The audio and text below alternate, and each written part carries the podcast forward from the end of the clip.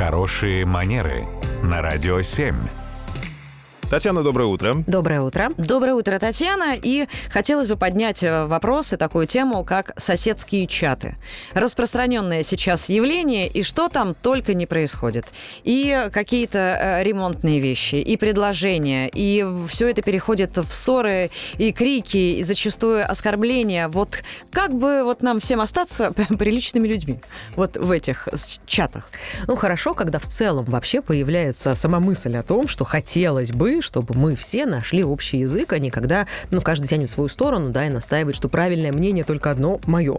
Хорошо, когда в целом большинство людей, по крайней мере, если мы говорим о соседях, э, исходят из соображений, что у нас есть главная общая цель. Ну, например, повысить там уровень комфорта да, в нашем доме или там где-то э, на нашей площадке, например, вокруг нашего дома.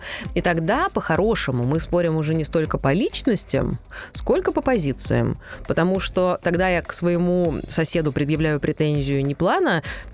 только неразумный человек мог предложить поставить сюда шлагбаум. А плана не думаю, что здесь шлагбаум нам нужен, потому что он будет угу. там, я не знаю, создавать пробки на въезде и дальше обоснование. Это первый момент. Второй момент очень такого практического, технического, я бы сказала, характера. Неплохо работает, если у нас чат в неком мессенджере есть, там, как правило, есть опция опросника или там какого-то голосования. И когда мы не каждого просим высказаться из соседей, да, потому что люди э, достаточно часто не просто говорят «я за» или «я против», они еще долго-долго обосновывают, потом они еще разносят позицию всех предыдущих спикеров, ораторов, ну и, в общем, это переходит опять в склоку. Вот чтобы этого не допускать и не утонуть, говорят, что в целом это вариант нормы.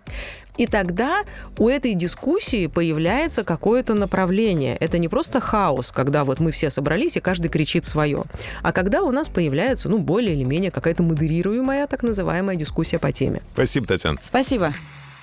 Радио 7.